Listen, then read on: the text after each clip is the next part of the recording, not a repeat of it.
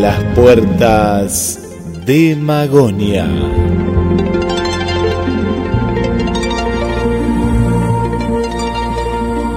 Hoy la segunda parte del análisis del arca de Noé.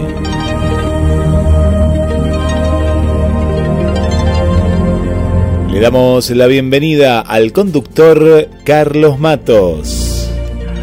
Buenas noches, Guillermo, ¿cómo estamos? Buenas noches, Carlos. Qué placer escucharte nuevamente. Bueno, ah, muy, muy, muy contentos por el reencuentro. Vamos a saludar a las oyentes y a los oyentes que la semana pasada nos estuvieron escribiendo. Tuvimos un pequeño inconveniente técnico ahí. Este, igualmente la gente disfrutó del partido de Argentina. Este, es cierto que jugó Argentina, sí, sí, sí. Jugó Argentina. Eh, yo no soy muy futbolero, reconozco que eh, qué sé yo, eh, sí, cuando era cuando era chico me acuerdo seguía la campaña, las campañas de Boca este, y la selección, por supuesto. Pero era una época en la que recuerdo que todos conocíamos la formación de los equipos de memoria, porque podemos encontrar con que un equipo eh, dos o tres años era el mismo equipo. Eh, y además vos asociabas al jugador con el cuadro. Cosa que, bueno, después eso... Eh, había, había una cuestión de, mm, de fidelidad, ¿no? Vos decías, no sé, filiol y él era de River, ¿no? Eh, el, Loco Gatti era de Boca, y bueno, y así, ¿no? El Loco Gatti, vos sabés que el Loco Gatti era de Boca, es más, eh, eh Gatti eh, fue arquero de River, fue arquero de River, pero debajo de la camiseta de River tenía la camiseta de Boca, y él cuando...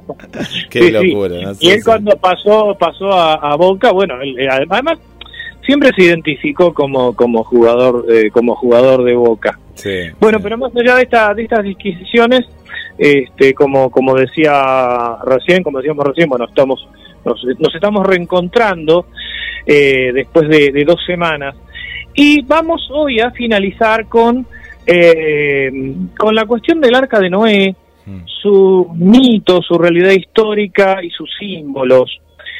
Eh, habíamos dicho en el programa anterior más allá de la exposición de eh, Claudio Godard, desde un punto de vista, él lo abordaba desde el punto de vista creacionista, y acá entonces se eh, genera este, este conflicto epistemológico, pero también eh, dialéctico y, ¿por qué no, semiológico? pareciera ser que el mundo eh, de la escriturística bíblica se divide en creacionistas y no creacionistas, el mundo de la ciencia en creacionistas y evolucionistas. Y entonces hay una gran eh, disputa en ver si, bueno, si el hecho, si lo que narra eh, el Génesis en cuanto a la existencia real de Noé, puede ser factible o no.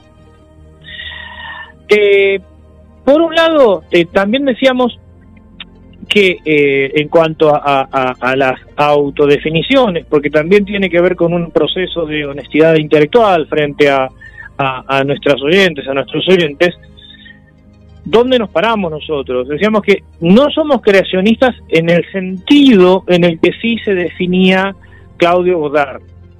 Ahora, ¿se puede ser creyente y adherir a un evolucionismo. Bueno, lo que pasa es que el evolucionismo tiene diferentes, eh, diferentes corrientes, ¿no?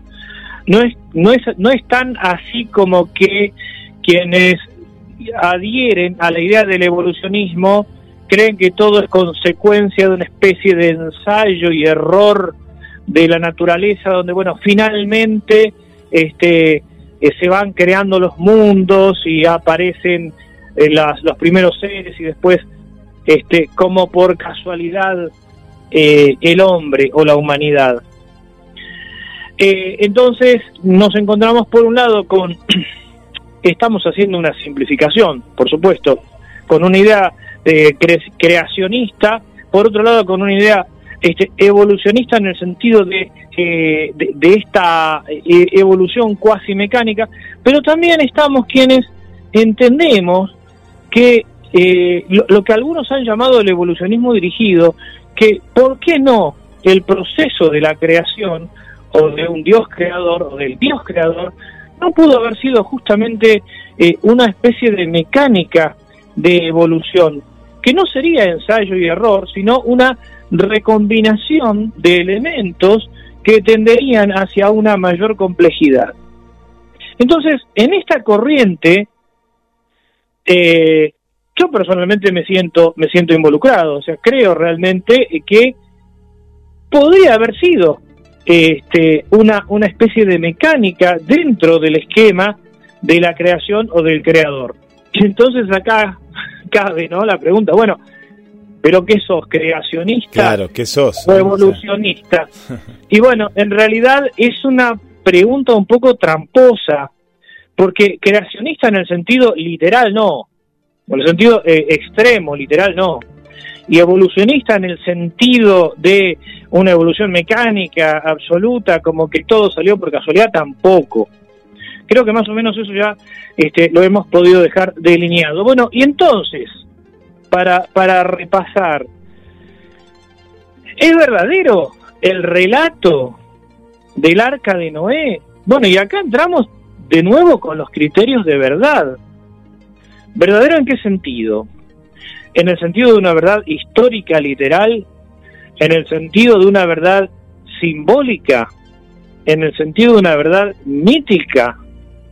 Porque eh, si decimos, bueno, a ver, eh, es, es real que hubo una persona a la que eh, Dios le encargó hacer un arca, este, entrar con su mujer, sus tres hijos, este, sus tres nueras, un montón de animales, de apares, ¿no? Este, los llamados animales impuros este, de apares y, y, de los animales puros, este, siete parejas.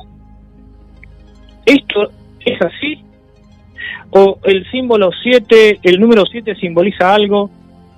¿El arca simboliza algo? ¿No? Los animales. Bueno, eh, concluíamos en el programa anterior diciendo que lo, lo que intenta decir este, este relato es que, bueno, plantea algo que es muy importante, que somos todos descendientes de un tronco común. Ahora, estamos hablando en términos genéticos, estamos hablando en términos axiológicos. Bueno, lo importante es que el mensaje es que somos todos hermanos que nos merecemos el mismo, el mismo trato igualitario.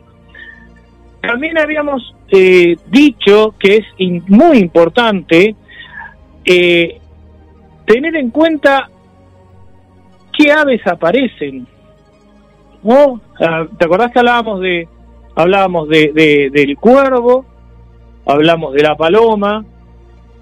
Bueno, y finalmente hablamos, obviamente, de la humanidad, del hombre, el hombre en sentido genérico. Recordamos que en el cuervo, en la paloma y en el hombre encontramos los tres colores básicos del esquema de la obra alquímica, el cuervo nigredo, la paloma albedo, y eh, con el descenso de, de, de, la humanidad en tierra firme, el o sea, o el color rojo. Esta interpretación, muchos eh, estudiosos de las Sagradas Escrituras y de la alquimia propiamente la han, la han explicado en más de una oportunidad. Y, el arca, ¿qué es en este caso el arca? Bueno, el, arca es como una especie de atanor donde se fermenta eh, la humanidad nueva, y la naturaleza nueva. Habíamos quedado en este punto, ¿recordás, Guille? En este punto habíamos quedado justamente en el programa anterior. Sí. Y, eh, pero, pero también eh, queremos eh, recordar y penetrar en algunos lugares geográficos, por ejemplo en Armenia, donde la tradición del arca de Noé tiene una vida, eh, una vida actual, donde se veneran hasta algunas maderas tomadas como reliquias del arca.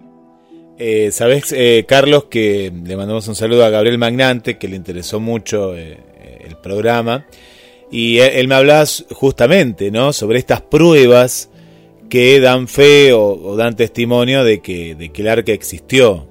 Eh, y bueno, ahí, está toda la es Que, es, que no se cierra, no se cierra el debate, no se cierra el debate. Hay quienes sostienen que existió, quienes no. Y estamos quienes realmente independientemente de la existencia física o no del arca, lo que importa es qué, lo, qué es lo que nos está comunicando el relato. El mensaje, sí, sí. Eh, este, el mensaje, el mensaje. Eh, bueno, vos sabés que eh, el hecho de que el arca haya descendido en los montes Ararat hace que Armenia, el territorio bueno de Turquía y de Armenia, eh, cobren una enorme importancia. Una, una nota de página, Armenia fue el primer estado cristiano. Fue el primer estado cristiano. De eso vamos a, escuchar en uno de los, de los informes, mejor dicho, en el, en el informe, en el informe que vamos a, compartir ahora. Eh, y aprovechamos también para mandarle un gran saludo a, a Gabriel, eh, que además es un conocedor profundo de las Sagradas Escrituras. Hemos hablado en más de una oportunidad con, con Gabriel sobre estos temas. Ahora, también eh, hay quienes dicen que es eh, fundamental para la fe judeocristiana encontrar el arca real, ¿no? El arca tangible.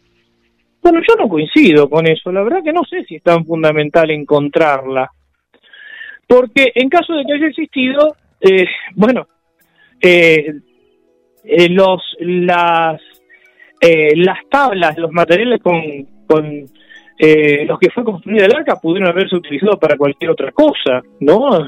no sé, hacer una vivienda, por ejemplo. Me parece que, que, que sustentar la, la fuerza de, de, de, las culturas abrámicas, ¿no? Porque recordemos que el, el, el, arca, que Noé como, como persona es mencionado en las tres culturas, en las tres este, religiones abrámicas, el Islam, el, el judaísmo y el cristianismo. Eh, no, yo creo que no pasa por ahí. Me parece que si, si encuestáramos a muchas personas eh, practicantes de cualquiera de, de, estas religiones, si eh, el descubrirse, el encontrarse el arca eh, haría cambiar su fe, me parece, entiendo yo, que no. está más tal vez en el terreno de la, de la curiosidad, del, no sé, como una especie de búsqueda del santo grial asociando el grial con una copa real, ¿no? Cuando, el grial es, un símbolo, es otra cosa. Pero bueno, Guillermo, vamos a, a, las vías de comunicación eh, y ya entramos entonces en, en, el informe, después un tema musical y, vamos y volvemos para saludar a, nuestros oyentes, hacer un comentario final este, y despedirnos después hasta el próximo programa. Así que bueno, adelante Guillermo entonces. 223 4 24 66 46. queremos saber qué es lo que opinan. Comunicate, mensajes de voz, mensajes de texto. También estamos en mensajes a la radio, en la página eh, que, vos quieras ingresar. También ahí te estamos leyendo y estamos interactuando ¿eh? en vivo, en vivo a las 20 y 27 minutos en A las Puertas de Magonia. Estate muy, pero muy atenta, muy atento. Si no escuchaste el primer programa, escucha igual esta edición. El otro programa también ya está en, en el podcast de la radio. Y vamos y nos preparamos para esta segunda y atrapante historia de el arca de Noé.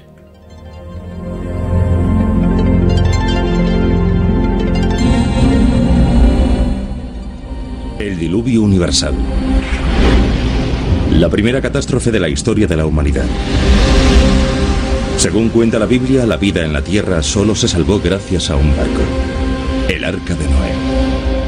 ¿Qué hay de verdad en ese relato? ¿Existen pruebas de que de verdad ocurrió? Según la Biblia, Dios castigó a los hombres porque la maldad reinaba entre ellos. ¿Qué dicen otros escritos antiguos? ¿Y la tecnología moderna? ¿En qué lugar exacto del planeta tuvo lugar el cataclismo?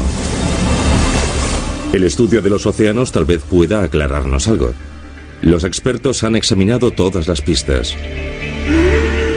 El misterio del diluvio universal ha fascinado durante siglos a científicos, a aventureros atraídos por la leyenda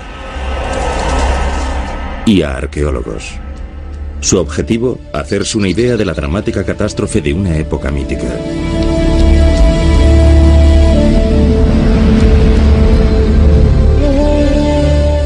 El Arca de Noé.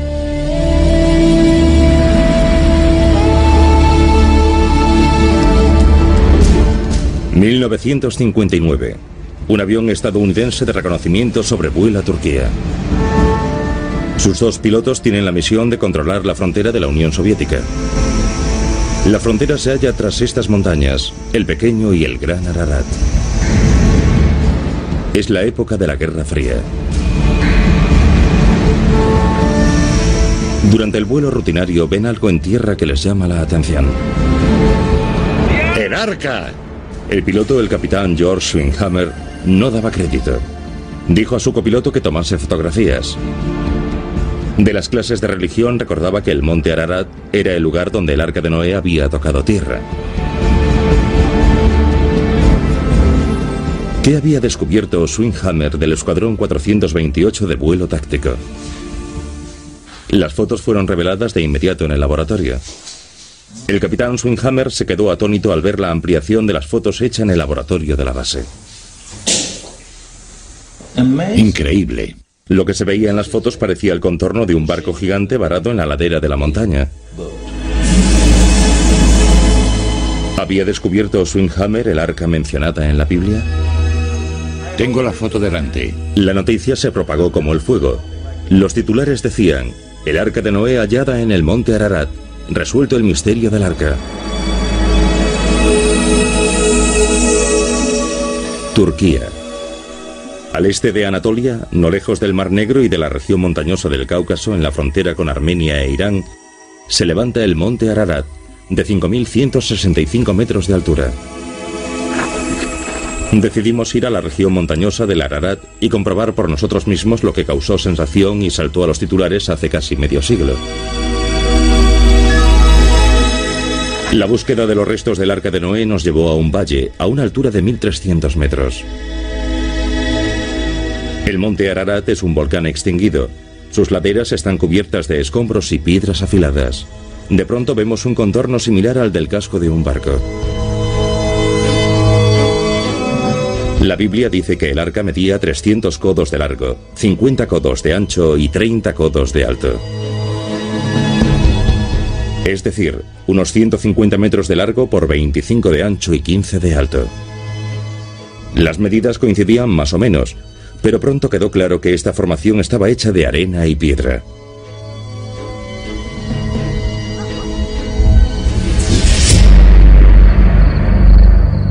El supuesto barco no era más que un capricho de la naturaleza. ¿Será ficticia entonces la narración bíblica sobre el arca de Noé y la salvación de los animales? ¿Será también ficción lo del diluvio? El mito del Ararat surge a partir de la noción de que hubo un diluvio, donde y como fuese, y que el arca tocó tierra en algún lugar. Lo más lógico es que fuese en la cumbre de una montaña, y el monte más alto de la zona, donde el relato se sitúa, es el monte Ararat, y a lo largo de miles de años este monte pasó a ser la montaña que salvó a Noé. Las tierras en torno al Ararat, al este de Anatolia, fueron pobladas por muchas tribus antiguas. La región suele considerarse como la cuna de la civilización. Estas tierras altas escarpadas muestran signos de haber estado pobladas hace miles de años. Las paredes de los barrancos se han descubierto reliquias de la edad de piedra talladas en la roca. En estas paredes hay cientos de grabados de animales. Por la zona bromean diciendo que es la lista de pasajeros del arca de Noé.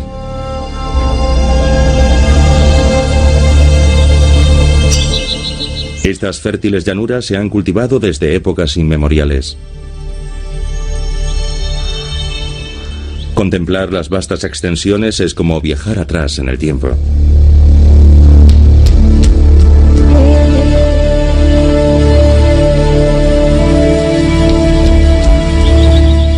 Es la tierra originaria de la Biblia. Se consideraba la zona de ubicación del paraíso terrenal, y aquí vivían Noé y su familia.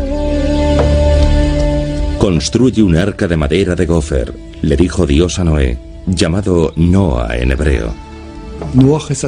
Noé también es un personaje mítico, pero luego en la Biblia aparece caracterizado como un personaje ejemplar.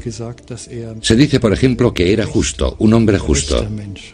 Por tanto, era un hombre que no merecía perecer ahogado. Se dice que era un hombre completamente fiel a Dios. He decidido poner fin a toda criatura viva, porque la tierra está corrompida por su violencia, y enviaré un gran diluvio que cubrirá la tierra. Así le habló Dios a Noé y le ordenó que construyese un arca. La Biblia da sus medidas exactas. Debía tener tres cubiertas, espacio suficiente para todos los animales. Un arca así podría albergar la carga de 500 vagones de tren.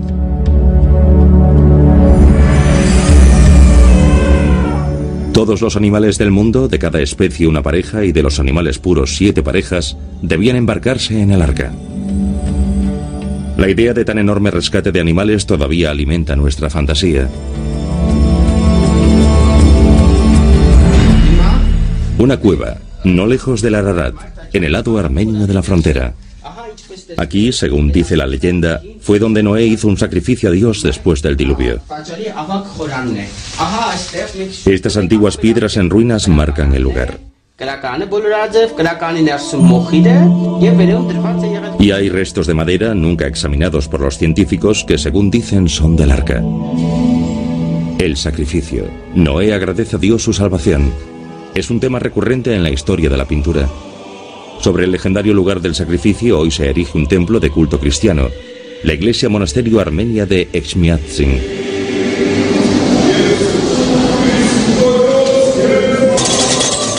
La iglesia armenia es independiente, pero su liturgia y costumbres son muy parecidas a los de los grandes cultos orientales. La Iglesia ha ayudado a los armenios a conservar su identidad nacional a través de los siglos, pese a la persecución sangrienta y a la opresión, y pese al horrendo genocidio de principios del siglo XX que todavía persiste hoy en el recuerdo de los armenios. Esta reliquia es muy venerada por los fieles. Se dice que este crucifijo de oro y piedras preciosas estuvo en una tabla del casco del arca de Noé. La tabla, según dice la leyenda, fue traída hace muchos siglos desde el monte Ararat por un monje que la llevó al monasterio armenio.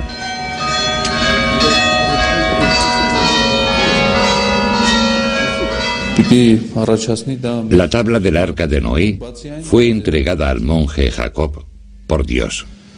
Guardamos esta reliquia tan especial porque mantiene viva la historia de Noé.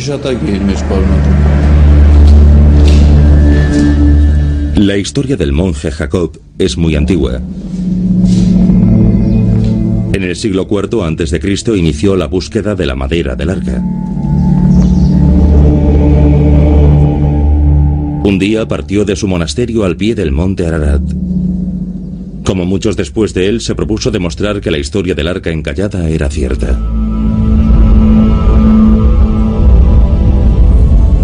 La montaña se alzaba imponente ante él. Según una antigua leyenda popular, Dios había decretado que todo el que escalara la montaña sagrada sería castigado. El monje decidió ignorar la advertencia. Con fe firme y convencido de que hallaría el arca, inició el ascenso. Dios se apiadó del monje que caminaba sobre el hielo.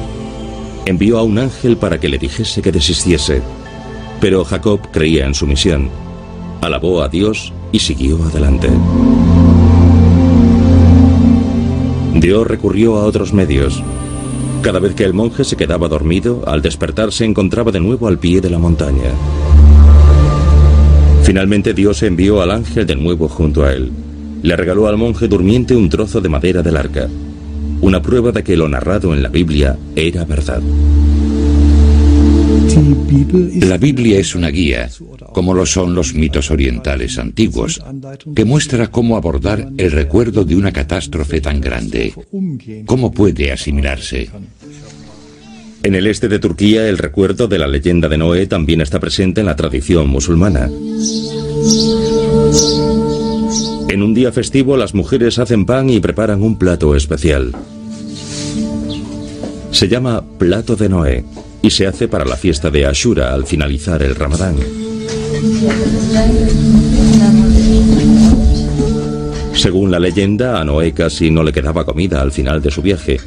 Solo tenía frutos secos, nueces, almendras, higos y semillas. Con un total de siete ingredientes preparó un plato dulce, que todavía se hace hoy en recuerdo de la salvación de Noé.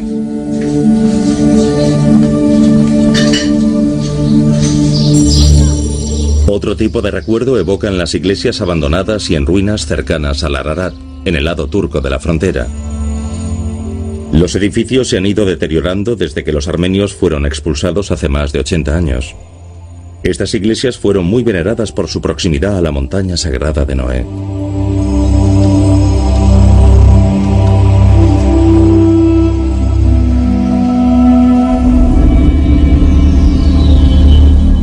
Hace 15.000 años el norte de Europa y Asia estaban cubiertos de hielo y nieve, pero la edad de hielo estaba llegando a su fin. Las zonas del extremo norte estaban cubiertas por una gruesa capa de hielo.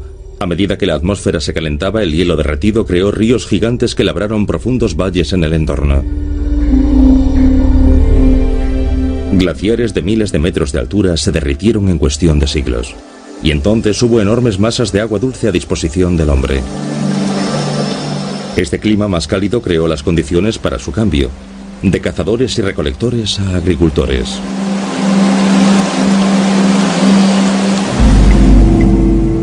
Para los pobladores de la época, las nuevas condiciones eran como el paraíso. Prosperan las fértiles regiones del Cáucaso y de Turquía Oriental hasta el sur de Mesopotamia. Aquí surgen el Tigris y el Éufrates. En sus orillas surgen avanzadas culturas. Los anchos ríos llenaron uno de los mayores embalses naturales del mundo, el Mar Negro. Una expedición de oceanógrafos israelíes y estadounidenses se dispuso a investigar cuáles eran las características marinas en la región del Mar Negro hace miles de años.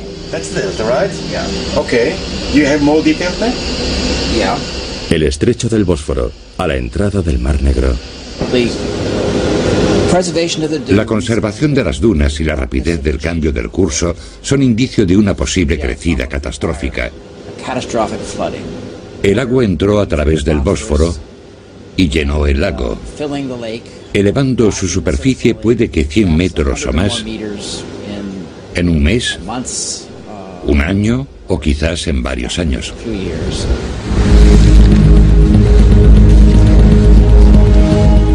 ¿Se produjo una crecida catastrófica en la vía fluvial actual? El equipo del profesor Ryan quiere estudiar el lecho marino del Bósforo y al norte en el Mar Negro. Mediante una grúa y un cabrestante, el equipo baja pesados contenedores hasta el fondo, donde se entierran en el lecho marino. Luego toman muestras del terreno bajo el mar. Los científicos creen que hallarán indicios de que en el Bósforo se produjo un gran desastre natural.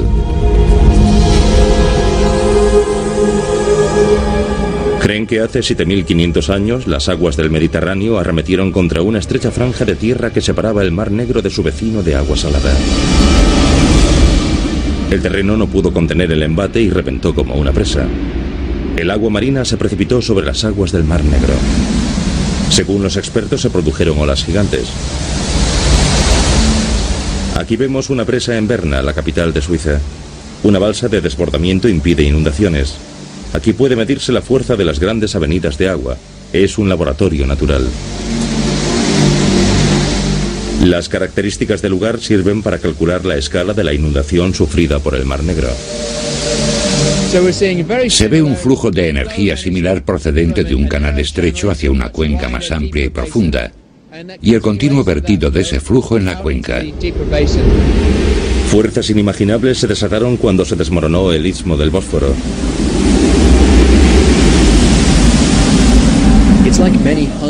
Es como si chocasen cientos de coches a la vez. El agua empuja y se abre hacia los lados, produciendo una ola de una altura de 10 a 20 metros en la zona del impacto. ¿Fue una catástrofe así la descrita en el relato del Arca de Noé?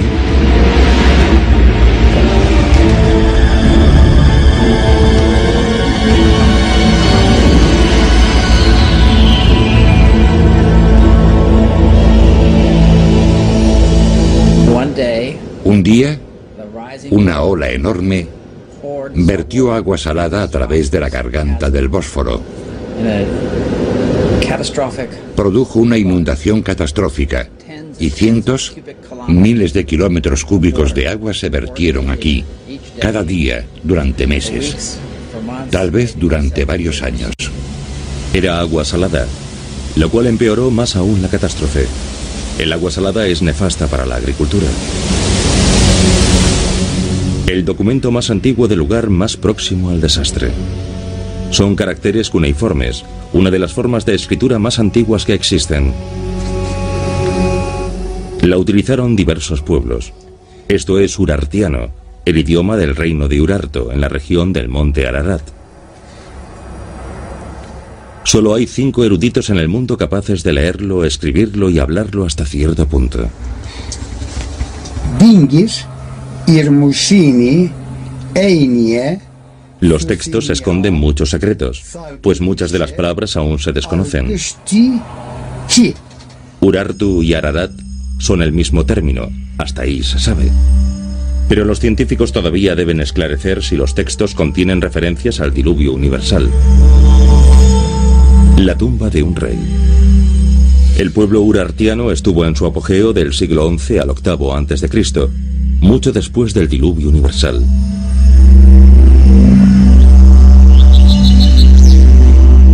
Esta es la zona donde vivieron Noé y los suyos. Donde hoy el suelo es pobre y los pastos escasos, antaño había bosques de cedros y pinos tan densos que el viajero nunca veía la luz del día, según cuenta una leyenda de la zona.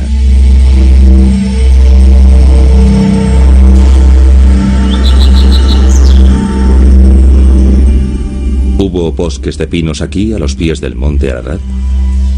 Según dice la Biblia, Dios le ordenó a Noé que construyese un arca de madera resinosa. Y ya que estas montañas tienen miles de metros de altura, científicamente no es concebible que una crecida pudiese cubrirlas por completo. Uh, El siguiente punto del Mar Negro que investigué fue la corriente de esta zona al borde de la plataforma submarina. Este cañón de aquí ya no canaliza la corriente. La avenida de agua produjo corrientes que formaron fuertes remolinos, tal como muestra la estructura del fondo, prueba de la inmensa fuerza de la crecida. Se desplazaba a 20 metros por segundo, destrozando toda vida a su paso. En el barco los científicos aguardan a que el mar se calme. Entonces recogen una muestra de sedimentos del fondo.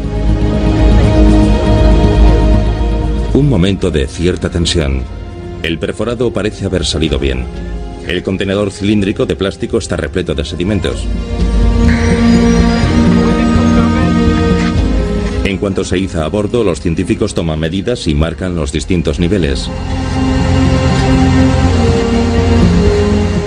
Luego lo abren con cuidado de no alterar ni dañar las capas de sedimento. Pronto sabrán si el experimento ha tenido éxito o no. El cilindro lleno de sedimentos está abierto. En el estrecho laboratorio de a bordo, los investigadores hacen pruebas con el material todavía húmedo. Se toman muestras y se etiquetan para posteriores análisis. El geólogo marino Josie Mart realiza un hallazgo especial. Una pequeña concha de molusco. Es un descubrimiento científico importante. Uh, Sabemos que este tipo de molusco vive en entornos marinos, en agua salada. Eso significa que esta parte del sedimento estaba en un lecho marino. Esta parte contiene animales de agua dulce. Aquí vemos una zona estrecha de arena, de menos de 5 centímetros. Eso nos dice que el paso del agua dulce a agua salada fue muy brusca. De lo contrario, se había acumulado más arena. De modo que esto indica un episodio bastante dramático. Los científicos empezaron a investigar esta catástrofe natural en el siglo XIX. El naturalista alemán Friedrich Parrot exploró la región del Cáucaso en torno al monte Ararat. El relato sobre el arca de Noé fascinaba a Parrot, que estaba patrocinado por el zar de Rusia.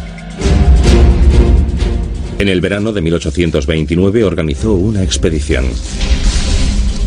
Uno de sus objetivos era la medición exacta del terreno. A Parrot lo acompañaban oficiales rusos, ya que Armenia pertenecía a Rusia por entonces. El 18 de septiembre de 1829 partieron rumbo al monte Ararat, cuya cumbre nadie había alcanzado jamás. Parrot escribió en su diario, He hecho todos los preparativos para el ascenso. Tenemos guías y animales de carga, contamos con provisiones y he mandado hacer un crucifijo y una placa de plomo con una inscripción.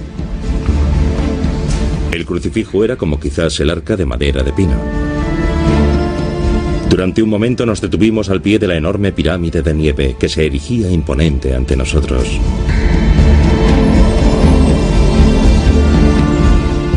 No sin un escalofrío reverente, pisamos serios y en silencio el terreno que seguramente ningún pie humano había hollado desde la época de Noé.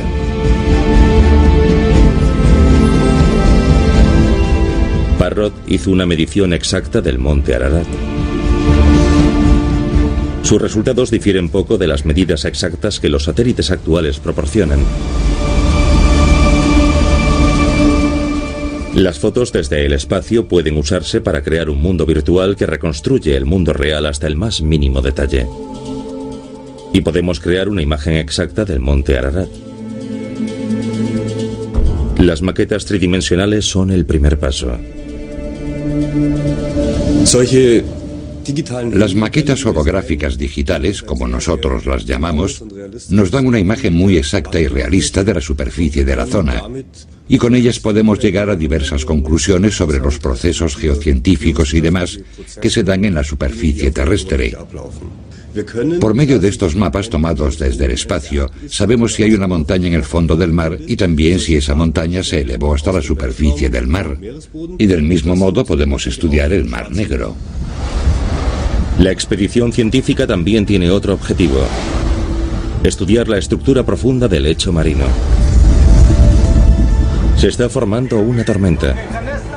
La tripulación decide sumergir el instrumental en el mar de todos modos. Asegurado con cuerdas, sumergen el aparato que puede enviar y recibir señales electrónicas mediante las que cartografía el lecho marino con precisión. Llegan los primeros datos. Los estratos costeros superiores tienen 7.500 años de antigüedad. Me parece que esta conservación tan estupenda delata un hundimiento rápido de estos sedimentos costeros bajo el agua, donde las olas ya no los pueden alterar. ¿Otra prueba más de la teoría de la catástrofe? El profesor Ryan destaca otros hallazgos paralelos realizados por los arqueólogos. Se descubrieron tabletas con relatos sumerios y asirios primitivos a mediados del siglo XIX. En 1872, George Smith encontró en el Museo Británico tabletas que él había reunido juntando fragmentos rotos y se quedó atónito al ver que narraban una catástrofe natural similar. El arqueólogo George Smith utilizaba el Museo Británico como lugar de investigación. La composición y descifrado de las tabletas de arcilla halladas muchos años antes en Mesopotamia se convirtió en una obsesión para Smith, en la labor de su vida, una labor para Sísifo.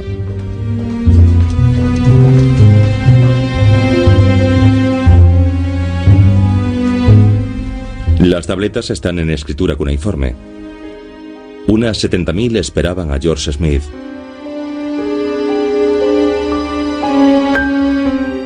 Uno de los textos, parte de la epopeya de Gilgamesh, hablaba de una gran inundación y de un gran héroe al que Dios había salvado ordenándole que construyese un barco para él y su familia. ¿No era el relato bíblico la única versión de los hechos? ¿No era el relato sobre Noé y el diluvio la primera narración de la catástrofe?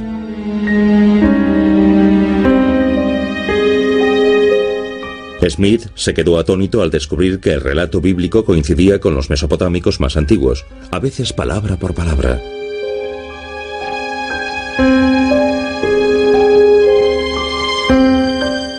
La densa y compleja inscripción del poema de Gilgamesh. Solo se ha descifrado una parte de él. Los expertos siguen trabajando en él actualmente. Es una tarea ardua.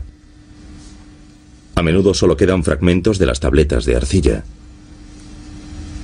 En él se habla de una enorme inundación enviada por los dioses de Mesopotamia para acabar con la maldad de los hombres y que solo uno de ellos se salvó. Se trataba de Utanapisti, que posteriormente se plasmará como Noé en los escritos del Antiguo Testamento. Se trata de un claro paralelismo literario. Este pequeño fragmento, relativamente modesto, que puede asociarse a esa época, también habla de la construcción del arca. Habla sobre el calafateado de esa arca, con pez y cuerdas para darle solidez. Y menciona la clase de herramientas del que se encarga, entre otras cosas, de preparar la pez, y del que aquí se dice Sharunashi Kupra. El rico tiene preparada la pez. La historia de Noé estaba, tal como demuestran las referencias mesopotámicas, muy extendida por Oriente en la antigüedad. Cerca de la antigua ciudad de Sipar, en el Irak actual, los arqueólogos hallaron el que puede ser el mapa más antiguo del mundo, grabado en arcilla. Es un disco con extraños signos y marcas grabados, en cuyo medio aparece el Éufrates con un puente que lo cruza. Este mapa da una idea muy aproximada del mundo conocido por entonces. En cualquier caso, así podemos interpretarlo. En cierto modo tiene relación con nuestra investigación, porque el babilónico Noé, como también lo llamamos, además de Utanapisti, aparece mencionado en este texto. La leyenda de Noé no aparece solo en la Biblia. La historia del arca y del diluvio que castigó a la humanidad forma parte del folclore de varios países. ¿Es menos creíble la Biblia porque la historia fuese relatada por otros pueblos? No puede negarse que la Biblia es más reciente que los mitos babilónicos o también que los textos egipcios. La cultura no se inventó en Israel. La cuna de la cultura está en el curso de los grandes ríos, el Nilo, el Éufrates y el Tigris. Y la Biblia es un fruto cultural relativamente posterior, una consecuencia de la historia religiosa y cultural de Oriente Próximo.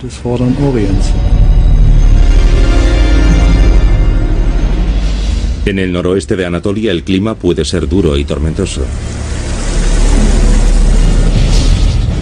El tiempo puede cambiar de repente. Vientos imprevisibles barren el entorno y surgen violentas tormentas de la nada. En cuestión de minutos las tempestades azotan como si fuese el día del juicio final.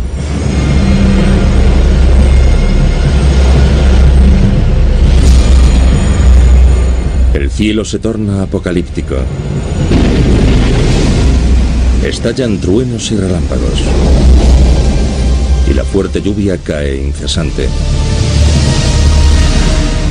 El agua cae del cielo a torrentes. Debieron de ser imágenes como estas las que los autores de la Biblia tenían en mente cuando describieron el diluvio. Y probablemente recordaban el embate de las olas cuando la tierra cedió en el Bósforo. Se abrieron las cataratas del cielo, se rompieron todas las fuentes del abismo, llovió durante 40 días y 40 noches seguidas.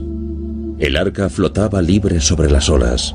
Las aguas permanecieron sobre la tierra 150 días. El decimoséptimo día del séptimo mes, el arca se detuvo sobre los montes de Ararat. Así lo narra la Biblia. El naturalista Friedrich Parrot estaba convencido de que el arca estaba sobre la montaña. Escribió, la posibilidad de hallar los restos del arca en el Ararat no puede descartarse según las leyes de la física, ya que suponemos que la montaña de Noé ha estado cubierta de hielo y nieve desde el diluvio universal. El ascenso fue laborioso. Nadie había contado con la pronta llegada del invierno, y en el siglo XIX no era habitual llevar ropa especial para una expedición. Poco antes de alcanzar la cumbre, el tiempo obligó a Parrot a volver atrás. Toda prisa clavó la cruz de madera y la placa de plomo en honor del zar, que había conquistado Armenia en 1826.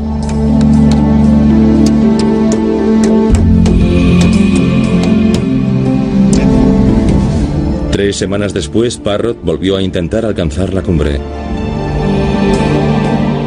Esta vez lo consiguió. Pero el arca, su verdadera meta, nunca la halló. Así que para no descender con las manos vacías, los expedicionarios extrajeron un trozo de hielo del lugar donde habían clavado la cruz.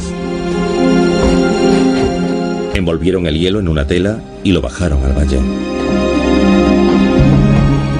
Una vez derretido y embotellada el agua, la llevaron como agua de un lugar sagrado al monasterio.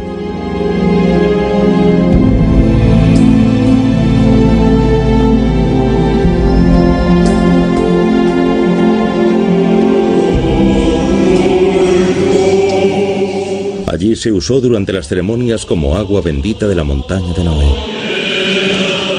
El término armenio Ararat significa creación de Dios o lugar creado por Dios. El círculo mítico se cierra. Dios salva a Noé de la destrucción sobre la montaña creada por Dios. En la iglesia armenia, Noé es venerado como salvador de la fe y también como padre de la humanidad.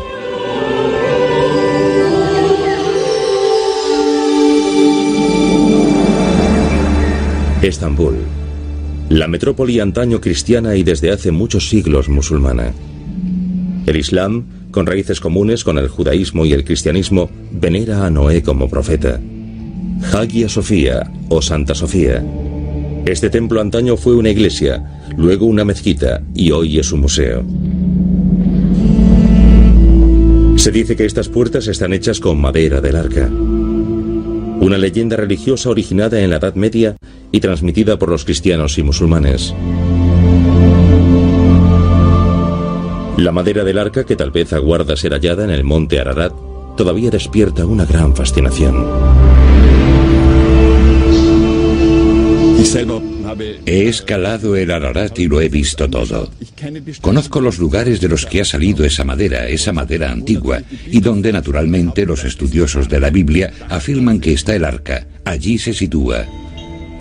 Si los glaciares del Ararat llegan a derretirse, el deshielo de los glaciares no solo tiene desventajas, ya que ofrece oportunidades a la geología y la arqueología, aparecerán restos de viviendas, aparecerán monasterios, tal vez incluso templos. Geólogos, arqueólogos, expertos en la Biblia y aficionados han intentado hallar madera del arca durante siglos. Pero las autoridades turcas son reacias a autorizar tales búsquedas. En la década de 1950, un francés, Fernand Navarra, de Burdeos, intentó hallar el arca varias veces. Un pastor armenio le había dicho antes de la Segunda Guerra Mundial dónde había restos del arca. El hijo de Navarra, Rafael, que acompañó a su padre en los años 50. Medio siglo después nos reunimos con Rafael Navaga en Francia y nos habla de lo que sentía entonces.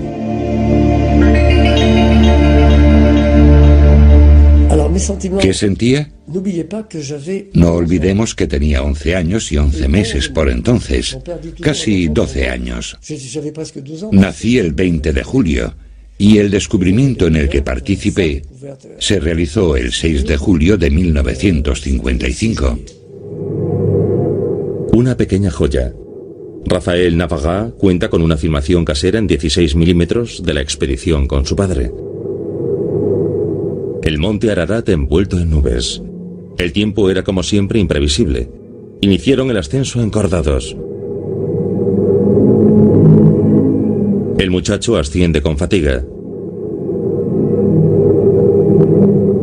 A cada paso desplazaban rocas que se deslizaban valle abajo. La expedición de cuatro días pronto se convirtió en una tortura. Que si sufrí, desde luego. Era muy fatigoso. No tuvimos agua hasta que llegamos al lago Cop. Luego volvimos a quedarnos sin agua hasta que llegamos al primer glaciar, donde arranqué un trozo de hielo. El padre estaba desesperado por encontrar el lugar donde le habían dicho que hallaría la madera, pero enfrentados a la nieve y los interminables riscos y grietas de la montaña, la búsqueda resultó imposible. Por la noche estalló una tormenta. Y sé, porque él me lo dijo, que mi padre durmió mal porque estaba a punto de descubrir lo que llevaba tanto tiempo buscando.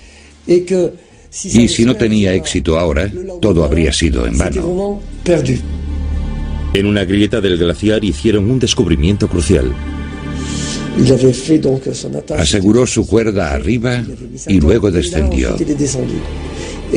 Pensé para mis adentros, si se cae por la grieta del glaciar y no logra salir, aparte de su hijo, ¿quién le espera arriba?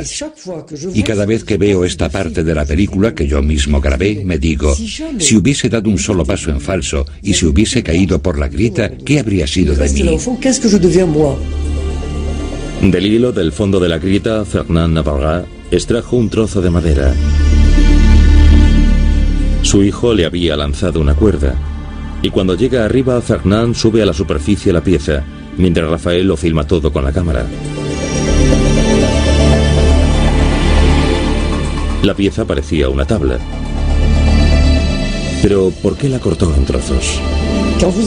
Había una tropa de soldados turcos que quería interceptarnos. Y cuatro de ellos nos esperaban abajo. Imagínese que llegamos con aquella tabla, la ven y nos dicen, ¿la han encontrado allá arriba? Hace tiempo que la buscamos. Medía sobre metro y medio de largo. Tuvimos que cortarla de modo que nos cupiese en la mochila.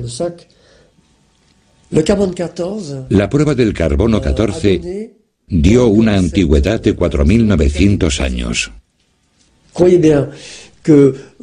Le juro que deseé más que nada que aquella madera fuese del arca, porque sería una prueba de la verdad de la Biblia. Es todo. El diluvio sobre la tierra duró 40 días. Las aguas subieron y elevaron el arca cada vez más sobre la tierra. Todo lo que respiraba en la tierra murió. Noé abrió la ventana del arca y echó a volar una paloma para ver si las aguas habían descendido.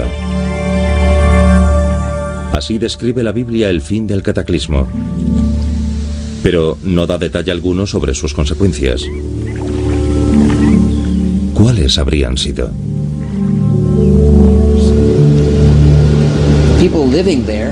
Los pobladores de la zona se verían desplazados por la crecida. Habría habido una diáspora, una dispersión, hacia Europa por el oeste, hacia Asia y los ríos Don y Ural, al este del Cáucaso, por el sur a través de Turquía, quizás hasta Mesopotamia e incluso el oeste de China. ¿Provocó la crecida una migración gigantesca que se extendió en todas direcciones?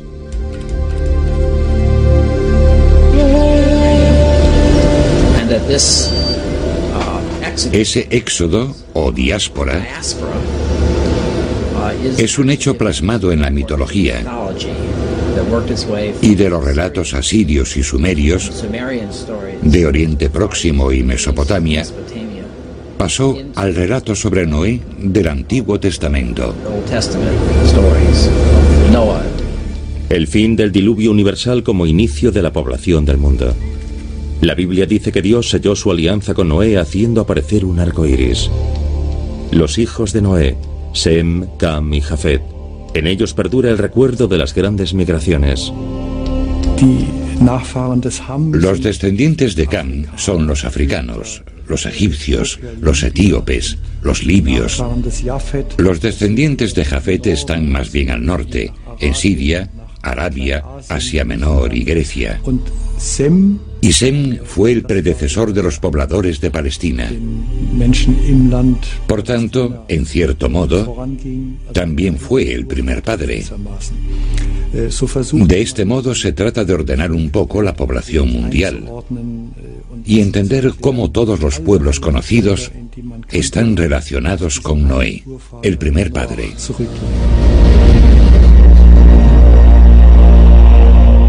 El diluvio universal no pertenece solo al mundo del mito, la leyenda o la religión. Fue un hecho completamente real. Según los datos conocidos hoy, el antiguo drama puede evaluarse de nuevo.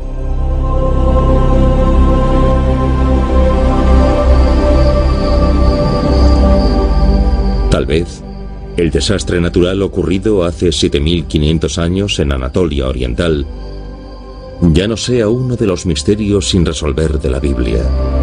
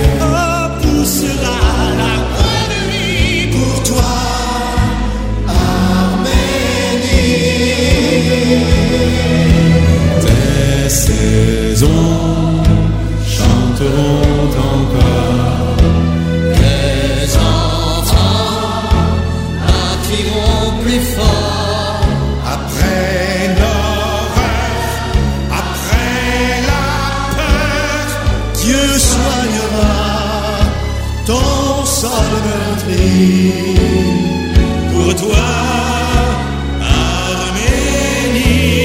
Arménie. Même si tu m'en dis ton sort, dans tes yeux je veux voir.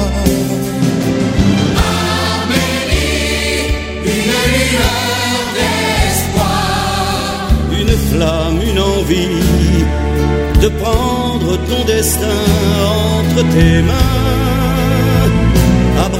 above.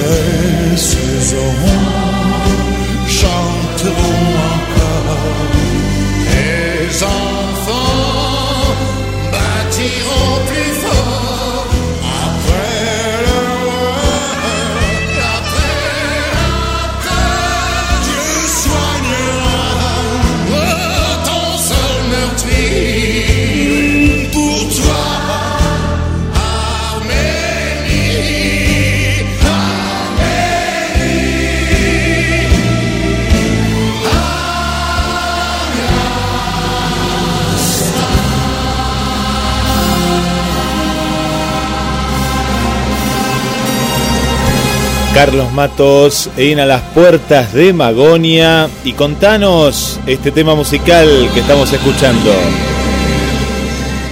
Sí, Guille, este tema musical eh, eh, compuesto por, entre otros, por eh, Charles Aznavour. Sabemos que Aznavour es, ah, el apellido de Aznavour era Aznavourian, era un armenio que vivió en Francia.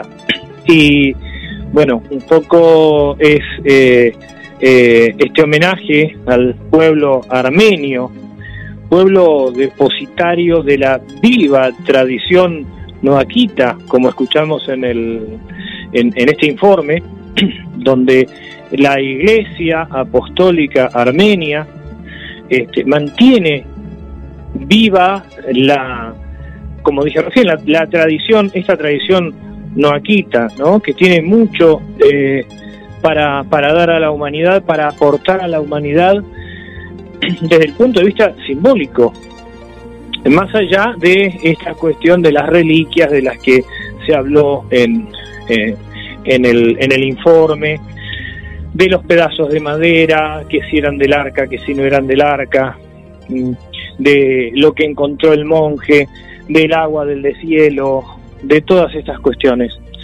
Eh, cierto es que eh, eh, Armenia, un, pueblo sojuzgado y en su momento también masacrado, el primer genocidio, según se dice, eh, no según se dice, según está documentado, pero hay hay hay hay otros hay otros autores que dicen que, que hubo algunos anteriores pero el primer genocidio del siglo XX fue hacia el pueblo armenio. Eh, una matanza terrible, un, millón y medio de armenios este, murieron. Todavía hay países que no reconocen ese, ese genocidio. Argentina fue uno de los primeros países en, en reconocerlo. Entonces, eh, nos parecía, entendimos que eh, como corolario de esta historia, de este análisis y de esta aproximación a, los misterios del arca de Noé, su realidad histórica, su verdad mítica, su realidad simbólica, qué mejor que eh, traer al propio pueblo depositario de esta, de esta tradición. De estas cosas nos gusta hablar a las puertas de Magonia, no de leyendas abstractas o de mitos que no se proyectan en nada. Siempre decimos que los mitos son, eh, son transmisores de grandes verdades, de grandes historias.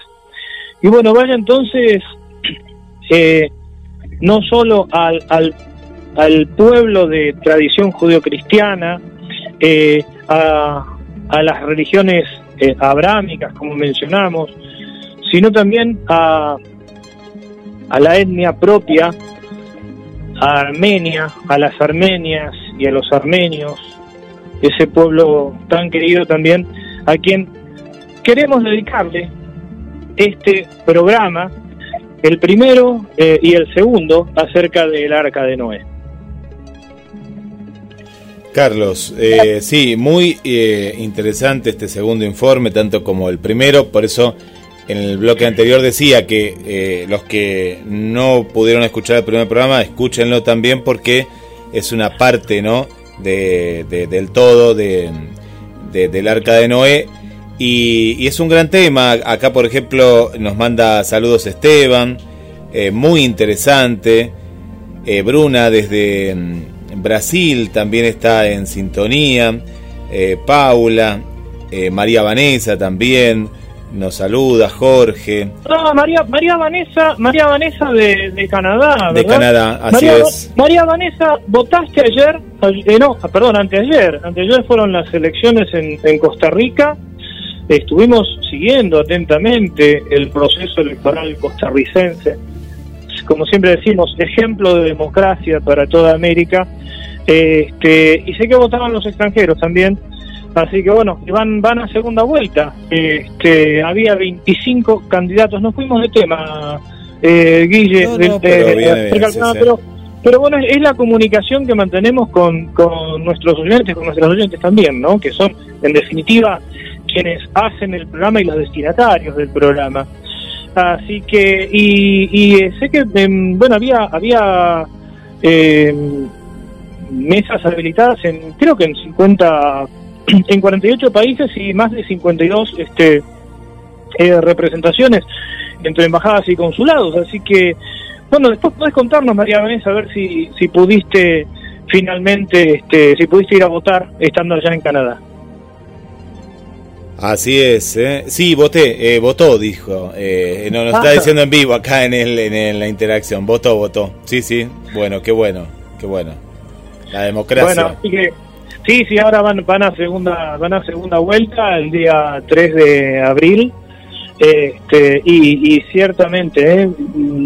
Costa Rica es un país al que admiramos muchísimo por, por su estabilidad. Por supuesto, alguno dirá, bueno, con muchos problemas. Sí, bueno, a ver, estamos en América Latina, este, pero realmente un, un, país que ha sido un ejemplo para el mundo eh, al eh, destinar el presupuesto de las Fuerzas Armadas que ya no tienen, porque desde el año 48-49 no tiene Fuerzas Armadas, fue, un, el primer país en, en este en, eh, dejar de lado las Fuerzas Armadas y destinar todo ese presupuesto a educación, ¿no? Así que bueno, bueno, María Vanessa, este, felicitaciones para vos este, y en tu nombre a todo el querido pueblo tico que este, nos ha dado un ejemplo de civilidad.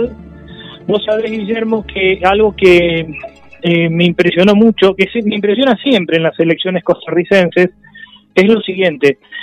Acá en Argentina tenemos la costumbre de 48 eh, horas antes suspender toda la publicidad política, la famosa veda política para que la gente piense su voto. Bueno, la verdad que en Costa Rica no es así. Este, siguen haciendo el proselitismo hasta el último momento. Además, en las radios costarricenses, eh, cada vez que entrevistaban a cada uno de los de los candidatos, les preguntaban, bueno, ¿y por qué te tendrían que votar a vos? ¿No? Les decían. Eh, entrevistas realizadas a las eh, 8 o 9 de la mañana, hora de Costa Rica, ya empezaron a votar a las 6 de la mañana, las mesas se abrieron a las 6 y cerraron a las 18. Este, y entonces uno dice, qué pavada la nuestra, ¿no? La de los argentinos, argentinas, este, este, esta cosa eh, tan eh, eh, tonta y tutelar, en cierto modo, esto de la vida electoral, este, y una de las democracias más este, estables de América nos da el ejemplo de eh, ver cómo el mismo día de las elecciones los candidatos hablan de sus propuestas, la gente va a votar con sus insignias y sus distintivos. Bueno, este hemos hemos hablado otras cosas que no tenían que ver con sí bueno y ya en, el salpicón de, de noticias eh, se descubrió Carlos y a toda la, audiencia porque está dentro de, de, Magonia no los dinosaurios descubrieron un nuevo dinosaurio gigante muy grande de origen africano que vivió en los Pirineos. Y lo, lo curioso en, toda esta nota que está en Cronos MDQ es que era un dinosaurio migrante. ¿no? Eh, pertenece a un grupo de los titanosaurios que provienen de América del Sur y de África. Pero era un dinosaurio que era migrante, ¿no? Migraba. Es decir que, bueno, eso nos hace acordar a, la, a la Pangea, ¿no? Al, mm, sí. a la época en la que estaban todos los continentes unidos, de acuerdo a la teoría de la, de la deriva continental, a Gondwana, que es, la unión de, de, bueno, fíjate la, en la panza de Brasil, ¿no? La, la, la entrada de África, o sea, cómo se ve perfectamente. Perfecto, se ve. Eh, sí, sí, Que, que formaba, claro, que formaba parte de una misma de una misma masa. Quedó un rompecabezas ahora, pero si uno, uno ve estos detalles que vos contás, eh, ahí lo armamos, ¿no? Y ahí está toda la, la, pangea. Hablando de esto, antes de despedirnos, eh, de hablando de la forma de la Tierra y todo esto, eh, tengo saludos de nuestro amigo Guillermo Wood, este, de Chile, este, este arquitecto al que entrevistamos en abril del año pasado, el 13 de abril, sí. uno de los sostenedores de, de la Tierra Plana. Programa, programa de, de mucha audiencia y de bastante debate. Sí, mucho debate. Eh, de, mucho debate. Seguramente en otro momento volveremos a tocar el tema. Bueno, Guillermo, nos vamos a despedir entonces hasta, hasta el martes próximo. Eh, esperemos que hayan eh, disfrutado de este de esta segunda parte de el Arca de Noé, su realidad histórica, mítica, y simbólica. Eh, y bueno, nos encontramos en siete días para volver a hacer otro viaje a la frontera de lo imaginal, a las puertas de Magonia.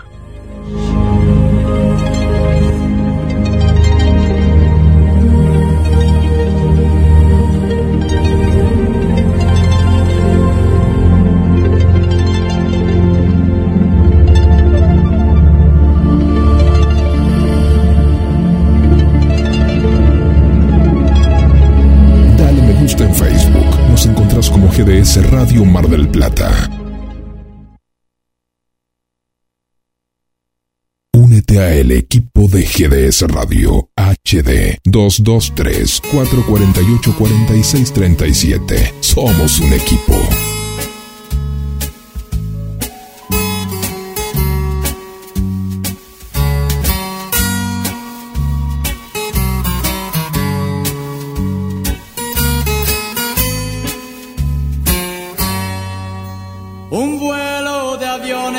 Teledirigidos, una playa que aparece muerta. En la noche una estrella de acero confunde al marinero. Las nubes blancas, el cielo oscuro, me van diciendo que se aproxima el diluvio. Mi nave espera que mañana sople el viento sobre los lánguidos mástiles. Partirá,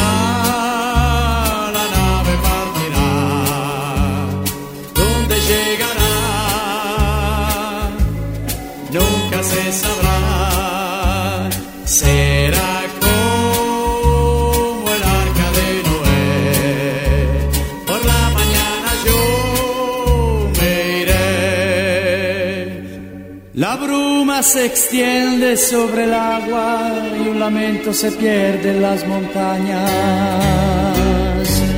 Cada día una pena se escapa del fondo de mi alma. Tierra y mar, cálidos vientos, en la ciudad se ha perdido la alegría. Ya nadie canta, no se escuchan melodías. Los cansados pájaros han muerto. Partirá,